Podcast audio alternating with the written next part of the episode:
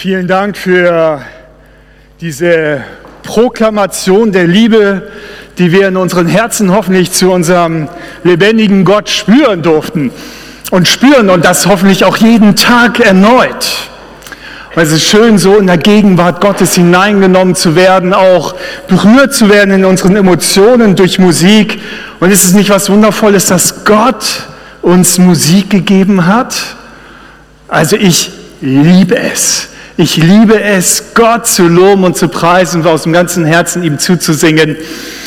Ja, ich möchte einsteigen in die Predigt heute Morgen direkt mit einem Bibelabschnitt und ähm, er steht gleich ganz am Anfang unserer Bibel in Genesis Kapitel 1, Vers 1.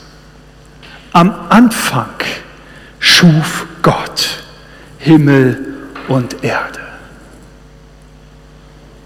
Und dann sagte Gott, ich überspringe ein paar Schöpfungstage, und dann sagte Gott, jetzt wollen wir den Menschen machen, unser Ebenbild, das uns ähnlich ist. Er soll über die ganze Erde verfügen, über die Tiere im Meer, am Himmel und auf der Erde. Und so schuf Gott den Menschen als sein Abbild ja als Gottes Ebenbild. Und er schuf sie als Mann und Frau. Er segnete sie und sprach, vermehrt euch, bevölkert die Erde und nehmt sie in Besitz. Ihr sollt Macht haben über alle Tiere, über die Fische, die Vögel und alle anderen Tiere auf der Erde.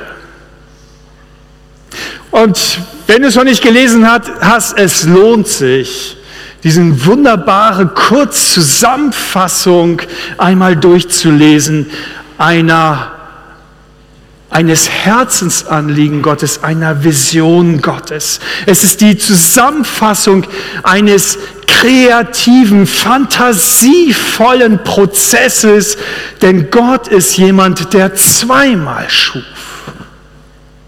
wenn ihr es noch nicht gewusst habt. Das erste Mal war, dass er die Erde, wie wir sie jetzt sehen, erst einmal ein Bild entwickelte in sich selbst. All das, was du und ich ausmacht, was wir sehen, schuf er in sich selbst, in seinen Vorstellungen, in seinen Gedanken. Und dann sprach er es in die Existenz. Wir kennen alle diesen berühmten Ausdruck von Martin Luther King, I have a dream. Ich habe einen Traum. Und so beginnt es bei uns allen, wenn wir irgendetwas haben, etwas beginnen wollen, haben wir erstmal einen, einen Traum in uns, ein Bild innerlich. Wenn ein Künstler anfängt, ein Bild zu malen, dann hat er erstmal eine weiße Leinwand. Und bevor er dort den ersten Pinselstrich zieht, hat er einen Gedanken, eine Vision, ein Bild in seinem Inneren. Etwas, was er sich vorstellt. Und dann fängt er an, erstmal grobe Züge zu machen und das nachher dann eben immer kleiner auszumalen. Und genau das Gleiche war ebenso auch bei Gott. Er, der größte Künstler aller Zeiten, aller Ewigkeiten. Das Bild, das, was wir wahrnehmen von uns, entstand in ihm drinne. Und ich kann, ich stelle mir das so vor, dass sie drei Person, Personen Gottes irgendwie mal gemütlich zusammensaßen, so am Kaminfeuer, so Leder, Lounge-Sessel und dann so dachten, drüber nachdachten und Revue passieren ließen, die letzten Milliarden Jahre ihrer vollkommenen Beziehung und was sie alles miteinander erlebt haben in dieser Zeit. Und dann auf einmal sagt Gott so, mir kommt gerade eine Idee. Aber brauchst nicht verraten, sagte der Sohn. Wissen wir auch, wir haben dieselbe. Sie sind eins. Du meinst, sagt der Heilige Geist, dass wir ein neues Wesen schaffen sollen? Ja, wie wäre es, wenn wir ein neues Wesen schaffen? Ein Wesen, das, das uns ähnelt das so wie wir beziehungsfähig ist. Wie wäre es, wenn wir ein Geschöpf schaffen, das selbst schöpferische Prozesse in Gang setzen könnte? Wie wäre es, wenn wir einen, ein, ein Wesen schaffen, das, das von unserer Kraft erfüllt ist? Und ich glaube, dann fingen sie an, ein, Feuer zu entwickeln innerlich. Dieses Bild entstand von einer überwältigenden Universum und einer grandios schönen Erde als eine Wohnstätte dieses neuen Wesens. Seid ihr mit mir? Diesem Kaminzimmer Gottes? Könnt ihr euch das vorstellen? Aber lasst uns nicht ein Wesen schaffen, wie ein Roboter, das nur programmiert das tut, was wir ihm aufgetragen und eingetragen und eingeimpft haben, sondern lasst uns ein Wesen, ein Wesen schaffen, voll freier und liebevoller Liebe und Hinwendung, Beziehung zu uns und untereinander. Ein Wesen, das Freude daran empfindet, nach unserem Willen zu fragen das Freude daran empfindet, uns von seinen Gedanken mitzuteilen. Ein Wesen, das heilig ist. Ein Wesen, das mit weisem Sinn, mit liebenden Herzen in Reinheit und Autorität die Erde pflegt und beherrscht.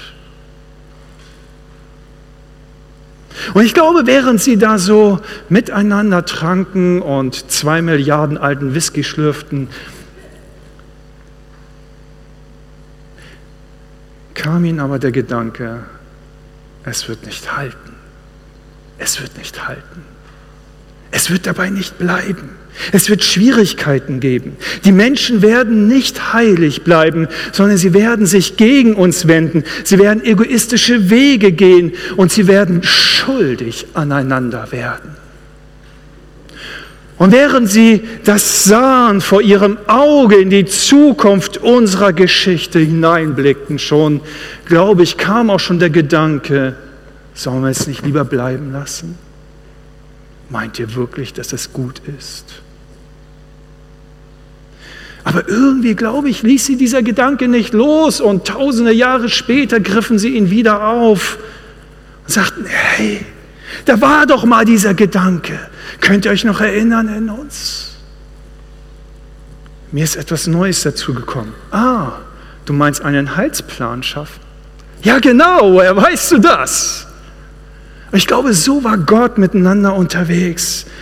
Und sie fingen an, dann zu überlegen, wie können wir es schaffen, einen Wesen zu schaffen, das freiwillig in Beziehung aus Liebe zu uns leben möchte. Was ist das, wenn, es, wenn wir es trotzdem durchziehen, diesen Plan und immer wieder solche Menschen treffen und finden? Würden wir es trotzdem tun? Lohnt es sich, all das? Ja. Und so entschieden sie sich, es lohnte sich, es lohnt sich. Aber ihre Vision bekam eine andere Gewichtung. Was wäre, wenn wir immer wieder Menschen finden würden, die sich nach uns sehnen, die sich mutig und ganz und gar vorbehaltlos für uns einsetzen würden? Menschen, die uns vertrauen und große Dinge tun. Was wäre, wenn wir Menschen finden würden, die ihre Herzen und Häuser, ihre Bankkonten, ihre Zeit frei uns zur Verfügung stellen würden, weil sie uns lieben? Was wäre, wenn diese Menschen uns erlauben würden, sie aus ihrer Komfortzone zu locken? Was wäre, wenn wir sie mit Geist ausstatten, indem wir sein dürften und durch unsere Kraft durch sie handeln könnten und sie ihre Gesellschaft auf den Kopf stellen und verändern? Was wäre, wenn? Und ihre Begeisterung fing an zu wachsen, nahm zu. Und ich kann mir vorstellen, dass sie dann einen Kreativwettbewerb ausriefen mit den Millionen von Engeln, die sie hatten. Und als all die Vorschläge reinkamen, fingen sie an, eins nach dem anderen ins Dasein zu sprechen. Und Gott sprach und es wurde. Doch am Anfang war eine weiße Leinwand. Nicht mehr. Und all das schuf Gott in sich selbst und er sprach es in die Existenz. Und als dann der Mensch an der Reihe war, legte er selbst Hand an. Handgemacht.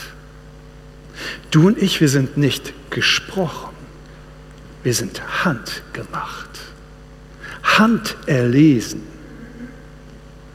Spürst du das noch? Spürst du noch die Hand des Schöpfers an deinem Körper? Und jetzt könntest du denken, oh Mann, da ist Samen und Eizelle irgendwann mal zusammengestoßen und daraus bin ich halt entstanden. Nein. Jeder einzelne Tag von dir war schon gedacht und war schon geplant in den Gedanken, in diesem genialen Plan Gottes von deinem Leben.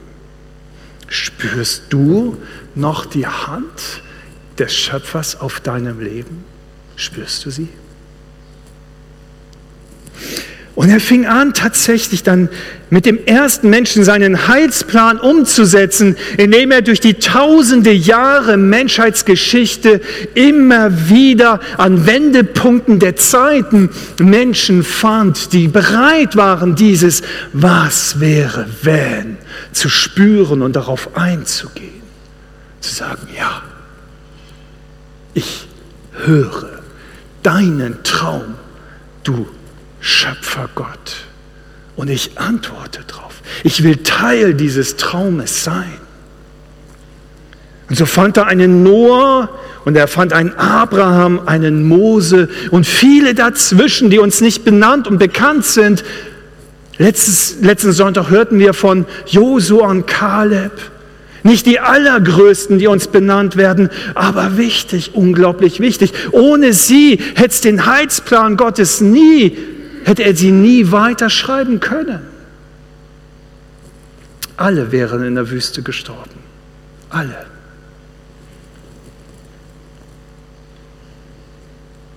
Und dann kamen Richter und Propheten.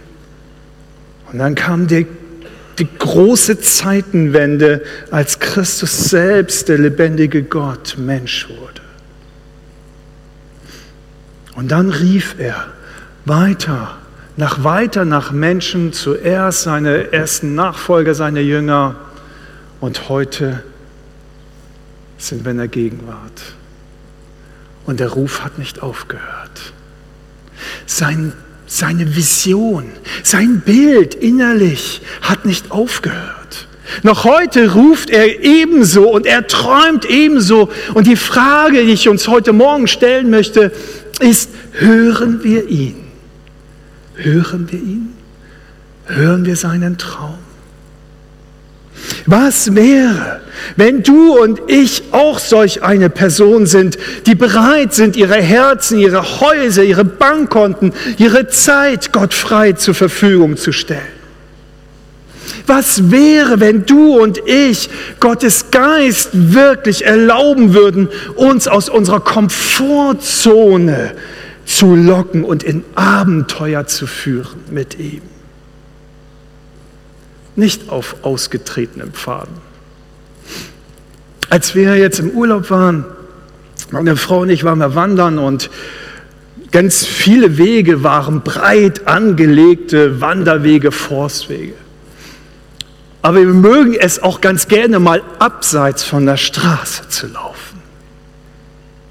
Und dann sagen wir, Diesmal hatte meine Frau sozusagen Komoot in der Hand und durfte navigieren.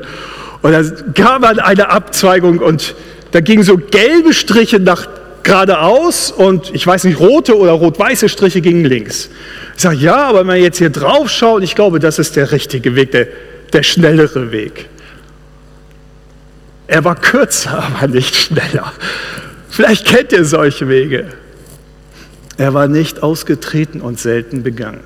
Und er war furchtbar steil, sehr sandig und felsig.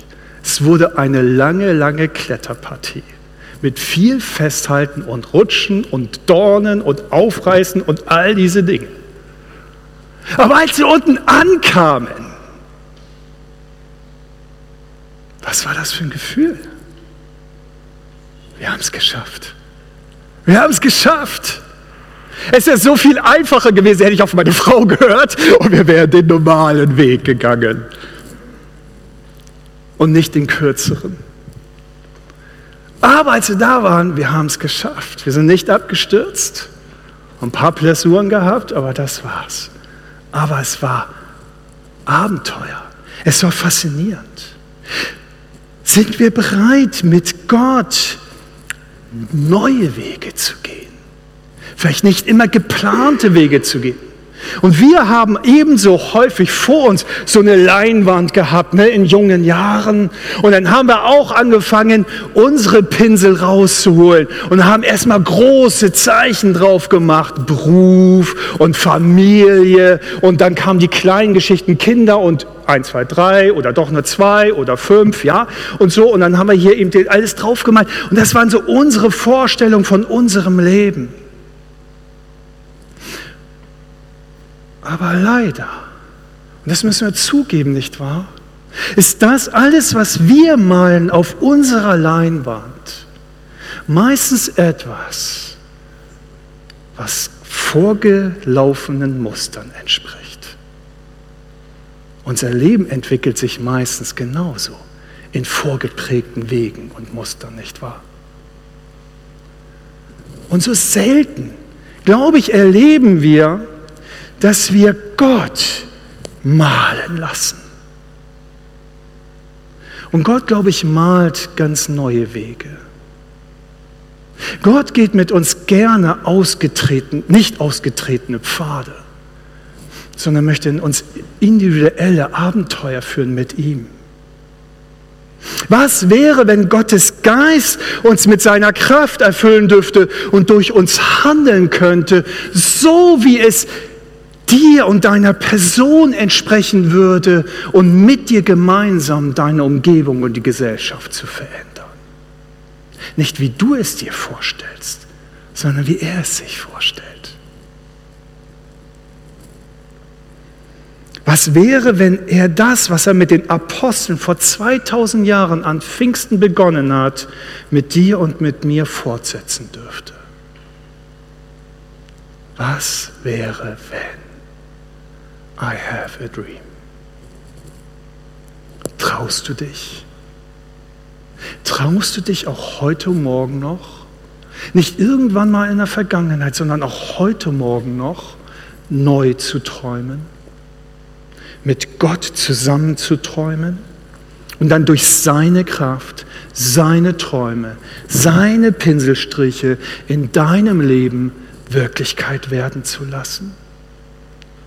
Trauen wir uns? Ich glaube, dass ganz viel Wunsch in uns drin ist. Dass da ganz viel Sehnsucht in uns drin ist. Wir wollen alle in irgendeiner Weise individuell etwas mit Gott erleben, nicht wahr? Wir begreifen und erfassen uns als Individuen und wir wollen auch so von Gott behandelt werden.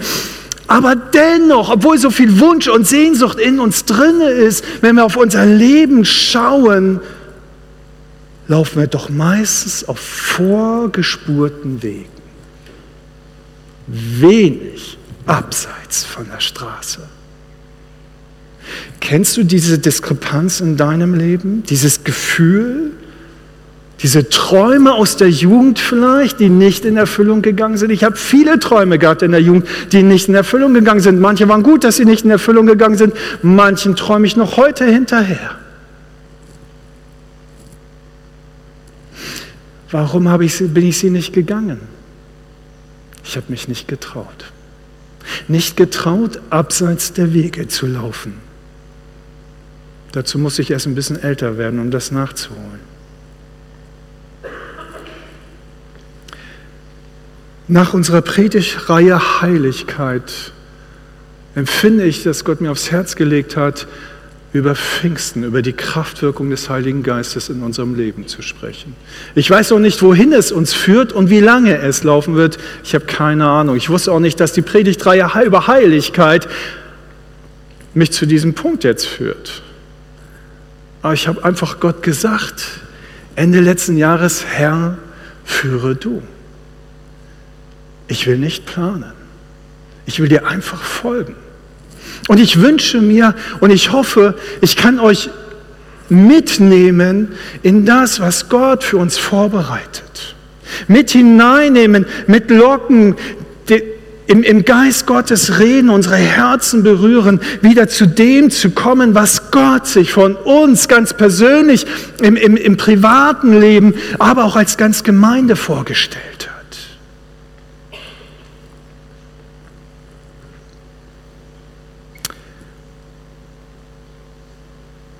Und Heiligkeit hat etwas mit Hingabe zu tun. Ich glaube, dass Heiligkeit die Voraussetzung und Hingabe die Voraussetzung ist, mit der Kraft des Heiligen Geistes erfüllt zu werden. Von ihm ergriffen zu werden. Von ihm gebraucht zu werden. Von ihm eingesetzt zu werden. Von ihm geführt zu werden. Ohne Hingabe, ohne Heiligkeit, das ist identisch, das kannst du austauschen, wird das andere nicht da sein, wenn wir es nicht erleben. Wir werden die Pinselstriche Gottes in unserem Leben nicht erleben. Vielleicht hier oder da mal ein kleiner Klecks, aber darf er auch den großen Pinsel rausholen, in die großen Züge machen in unserem Leben?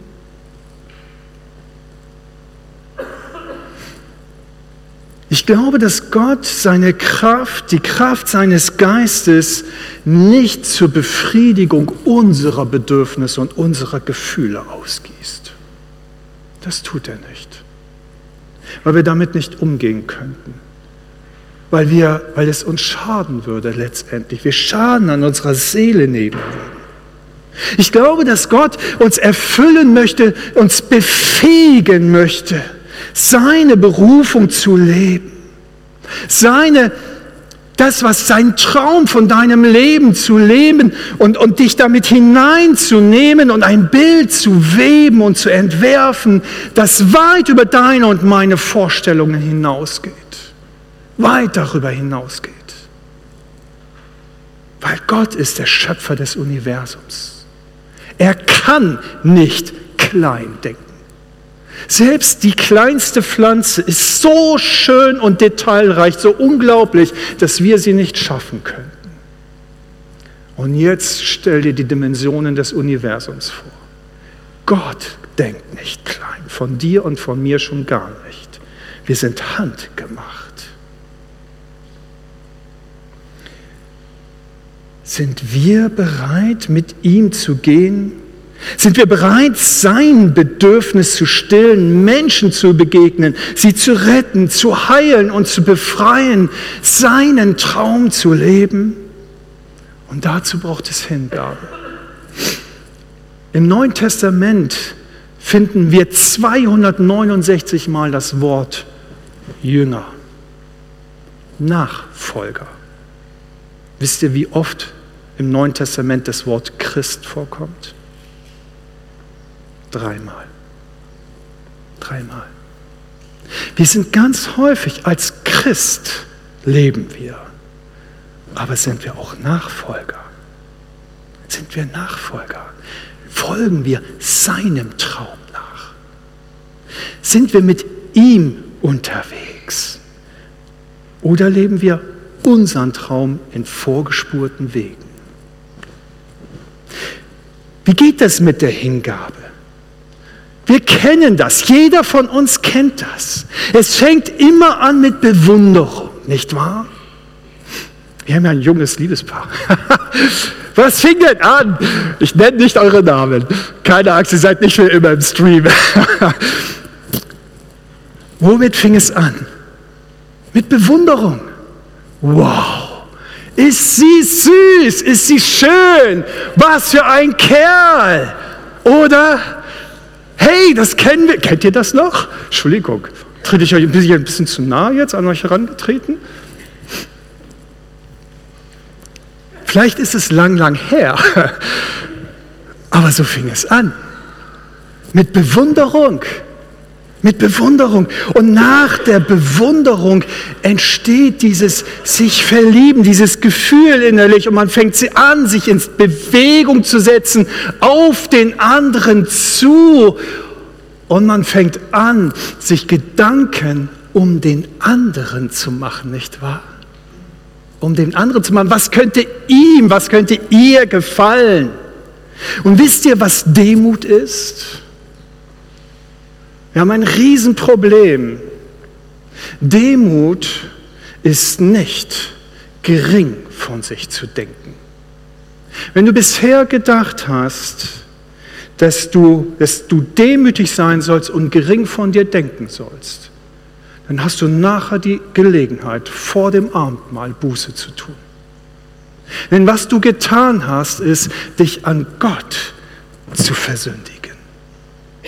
Gott hat dich nicht gering gemacht. Gott hat dich nicht wertlos gemacht. Gott hat dich Hand gemacht. Du bist handverlesen. Demut bedeutet, weniger an sich selbst zu denken. Das bedeutet Demut. Mehr an Christus zu denken. Mehr an das zu denken, was er will, nicht das, was ich will. Nicht meine Pinselstriche sind wichtig, sondern wenn ich sie weglege, in die Hände Gottes gebe, er sie nehmen darf, er malen darf, das ist Demut. Bist du bereit? Sind wir bereit? Sind wir bereit, die Pinsel, die, die wir in unseren Händen halten, abzugeben in seiner Hand? Wenn du es nicht kannst, dann traust du dich, dich nicht. Und es kann sein, dass es viele Erfahrungen sind in deinem Leben, die dich hindern daran, diesen Schritt zu gehen. Dass du nicht mehr vertrauen kannst, dass du dich nicht mehr hingehen kannst, dass du die Schönheit Christi, die Schönheit Gottes nicht mehr entdecken kannst dass du verletzt bist, dass dein Herz sich zurückgezogen hat, dass es sich verschlossen hat und gesagt hat, nein, ich sehe das Schöne nicht mehr, weil da so viel Schmerz und so viel Enttäuschung in meinem Leben ist. Dann hast du nachher die Gelegenheit vor dem Abendmahl zu sagen, Gott, Hilf mir, hilf mir, heile mein Herz. Nimm mir meine Enttäuschungen raus. Lass mich wieder deine Schönheit sehen. Lass mich wieder dich bewundern. Lass mich wieder ganz neu in dich verlieben. Und dann bist du auch in der Lage, diese Pinsel, die du in deiner Hand festhältst, ihm in die Hände zu geben. Und er darf malen. Das ist Demut. Das ist Demut. Denke groß von dir, wie Gott von dir denkt, was er von dir sieht. Nicht, was du von dir denkst und siehst. Denke in seinen Träumen von dir. Dann bist du demütig. Wenn du dich nur selbst als toll und groß darstellst, dann bist du stolz und denkst auch nur an dich. Das ist Hingabe. Und wir stehen alle in der Gefahr, immer wieder, wieder zurückzurutschen in den Stolz, in das mehr an sich selbst denken und weniger an Gott zu denken. Wir rutschen immer wieder in unseren Beziehungen hinein, in unseren Ehen, in unseren Freundschaften, mehr an uns zu denken und weniger an den anderen nicht wahr? Liebe ist so einfach. Wenn wir uns trainieren in unseren Gedanken, mehr an den anderen zu denken und weniger an uns, blüht Liebe auf. Weil das ist die Demut. Wo Demut ist, kann die Liebe blühen. Gott musste der Gemeinde in Ephesus sagen, in der Offenbarung, Kapitel 2, du hast deine Liebe, diese erste Liebe, diese frische Liebe. Du hast sie verloren. Du denkst wieder nur an dich. Wir sind so schnell in der Gefahr, dorthin zurückzurutschen, nicht wahr?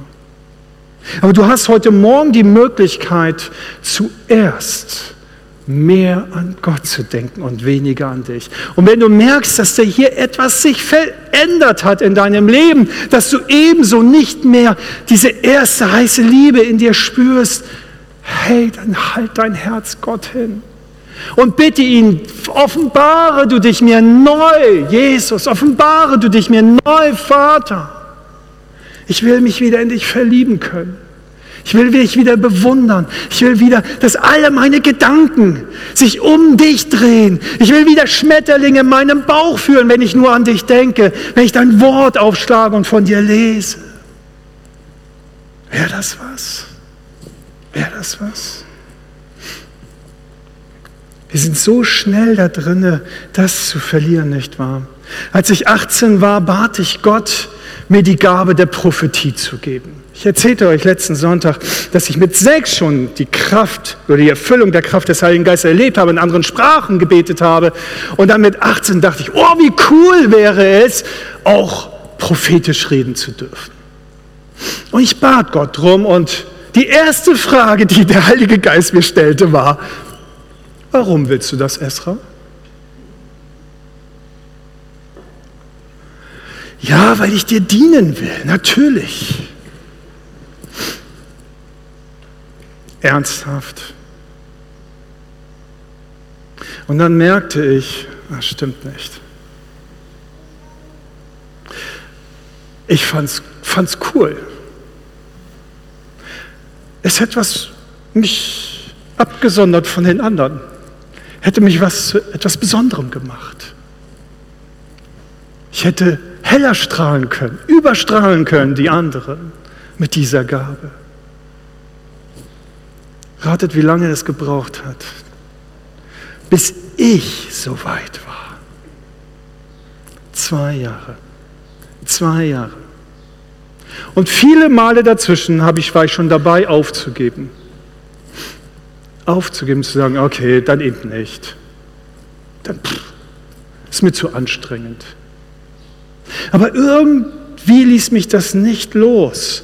Und nach zwei Jahren war ich so weit, dass ich sagte, Herr, es ist mir letztendlich egal, mit was ich dir diene, wie ich dir diene. Nicht meine Vorstellung von dem großen Propheten oder was auch immer will ich malen. Ich will nicht den Pinsel in der Hand halten und sagen, wow, hier kommt der große Prophet Esra, der überall eingeladen wird, in allen Konferenzen spricht. Kennt ihr das? Ich weiß nicht, was so eure Träume waren. Und in dem Moment war, sagte ich, will nicht mehr an mich denken, Herr. Egal wie ich dir diene, egal was du für mich hast, Hauptsache ich darf dir nur dienen. Da war der Zeitpunkt, wo Gottes Geist über mich kam und mir diese Gabe schenkte. Mein Herz musste erstmal bereit sein weniger an mich denken, mehr an ihn, an Christus denken. Demut. Das war alles. So einfach, nicht wahr? So einfach und doch so schwer. Und ich sage es deswegen, weil ich überzeugt bin, dass wir erstens eben viel zu sehr an uns selbst denken, häufig eben auch zu sehr in vorgefertigten Bahnen und Muster denken, die geprägt wurden. Viel zu sehr. Wir viel zu sehr von auch einer frommen Kultur vorgeprägt wurden. Wir haben so unsere Rollenvorbilder, nicht wahr? Also wer so ein bisschen länger in der geistlichen Welt, in der kirchlichen, religiösen Welt unterwegs ist, ist irgendwie mit welchen Rollenvorbildern und, und sowas auch, auch geprägt worden. Jeder von uns. Irgendwo hatten wir unsere Heroes gehabt. Ja, wenn ich an Reinhard Bonke denke, mit einer Million Menschen. Boah. Ja, das waren Heroes. Können wir uns daraus lösen? Dürfen wir oder erlauben wir Gott, uns aus unseren Mustern zu lösen und mit uns neue Wege zu gehen? Ich habe viele, viele neue Wege gehen müssen, die ich mir alle nicht aufgemalt hatte. Keiner von meinen letzten, in den letzten 30 Jahren, kann ich sagen, waren geplante Wege von mir.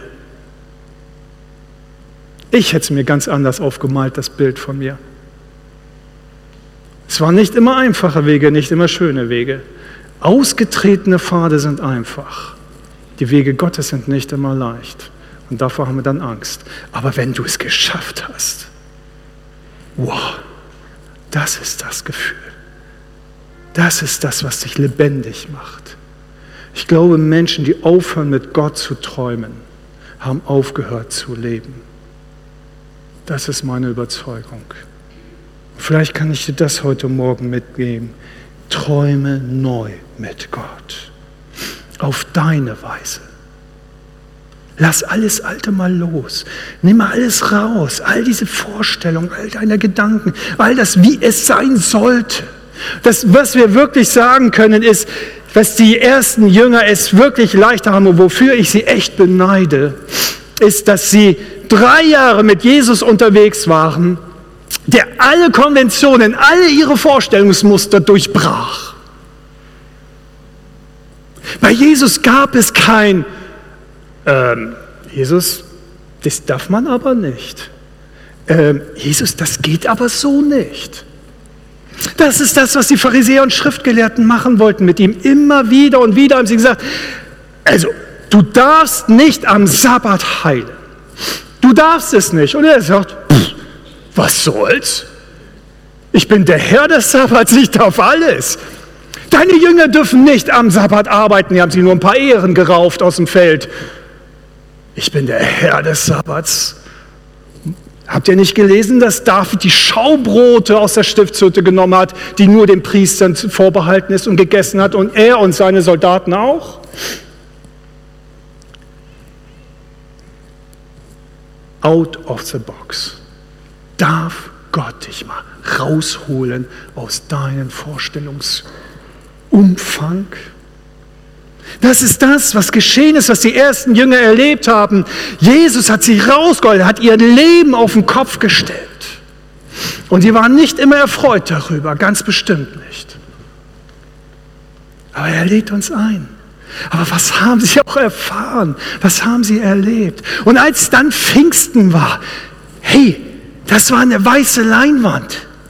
Wir schauen zurück, 2000 Jahre zurück auf dieses Ergebnis vom Pfingsten, letzten Sonntag gefeiert. Und wir glauben, wenn Gottes Geist kommt, wenn seine Kraft kommt auf unser Leben, dann muss es genauso stattfinden, wie wir es damals gelesen haben und wie es die Ersten erlebt haben. Oh, es war echt cool. Stell dir vor, die Erde bebt, ein Brausen geht hier durch und jeder von euch hat eine Feuer, Feuerzunge auf dem Kopf. Es wäre schon ein Erlebnis, oder? Da kriegst du Gänsehaut, wenn du dran denkst. Nein, Gott macht das nicht. Hey, das war vorher noch nie da gewesen. Der Vorteil der ersten Jünger war Bereitschaft, Hingabe. Out of the box. Sie haben einfach gesagt, hey, wir müssen warten. Zehn Tage, okay, das wussten sie nicht. Wir warten noch 30 Tage. Egal was kommt, es kommt, wie es kommt und wir sind bereit. Und dann kam der Geist Gottes, weil sie bereit waren. Und dann erlebten sie all die Wunder, all die Taten. Wow. Sind wir bereit? Wollen wir uns einladen lassen vom Geist Gottes, dass er ganz neu malen darf in unser Leben hinein? Alles war neu. Wenn du heute Morgen hier bist und für dich das alles neu ist, du das vielleicht zum ersten Mal so hörst, Gott ist ein Meister, alles neu zu machen. Und vielleicht muss, musst du erst einmal ihm erlauben, deine Leinwand, dein selbstgemaltes Bild ganz neu weiß zu machen. Wisst ihr, wenn ihr so eine Leinwand kauft, müsst ihr erstmal eine Deckfarbe drauf machen. Hier ist weiß, ganz weiß, eine Grundierung. Und vielleicht ist es für den einen oder anderen heute Morgen angesagt zu sagen, ja, Herr, grundiere du ganz neu mein Leben. Mach es ganz weiß. Übermal alle eigenen Gedanken. All das, was ich selber immer gewollt habe. Übermale du es. Dann hast du nachher die Gelegenheit, ins Gebet nach hinten zu gehen zu Menschen, die da mit dir beten. Wenn du das Gefühl hast, dass du einmal so angefangen hast. Es gab diesen Moment. Es gab diesen Moment, wo du Gott erlaubt hast, alles zu übermalen, neu zu anzufangen mit dir, dir ein neues Leben zu geben. Und danach hast du aber auch immer wieder zurückgegriffen und selber die Pinsel in die Hand gehalten und wieder dein eigenes Bild gemalt. Gott ist ein Meister da drinne, verloren geglaubte Fäden wieder aufzunehmen. Er ist ein Meister da drin, das, was du vielleicht verloren hast an Gaben und an Befähigung, an Berufung, an Bestätigung in deinem Leben zu erneuern. Und da, wo du vielleicht falsch gemalt hast, ist er in der Lage, er nimmt ein Deckweiß, er malt es wieder drüber und fängt heute, ab diesem Tag an, neu, neues, ein neues Bild zu malen deiner Zukunft und du hast die Macht. Das war sein Traum. Du hast die Macht, ihm sie zu übergeben oder sie festzuhalten. Gott wird sie dir nicht aus der Hand reißen. Gott wird dich nicht zwingen. Niemals. Er lädt uns ein und ich möchte euch bitten, dass wir uns jetzt einfach eine Zeit nehmen, auch bevor wir ins Abendmahl gehen,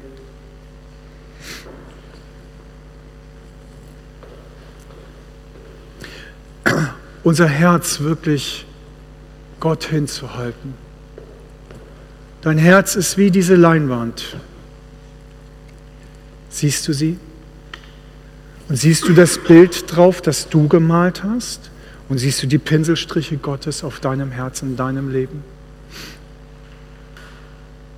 Lass uns da jetzt einfach auch mal die Augen schließen und, und in uns einkehren, uns, uns in Verbindung setzen mit Gott.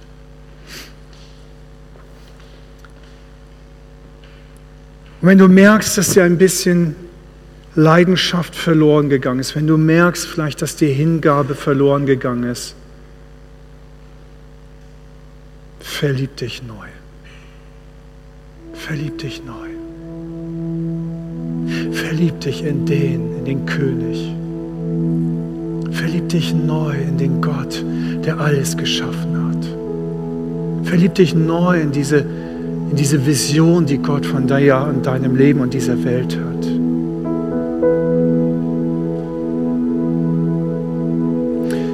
Philippa 2, Vers 6, da lesen wir, er, der Gott in allem gleich war und auf einer Stufe mit ihm stand, nutzte seine Macht nicht zu seinem eigenen Vorteil aus.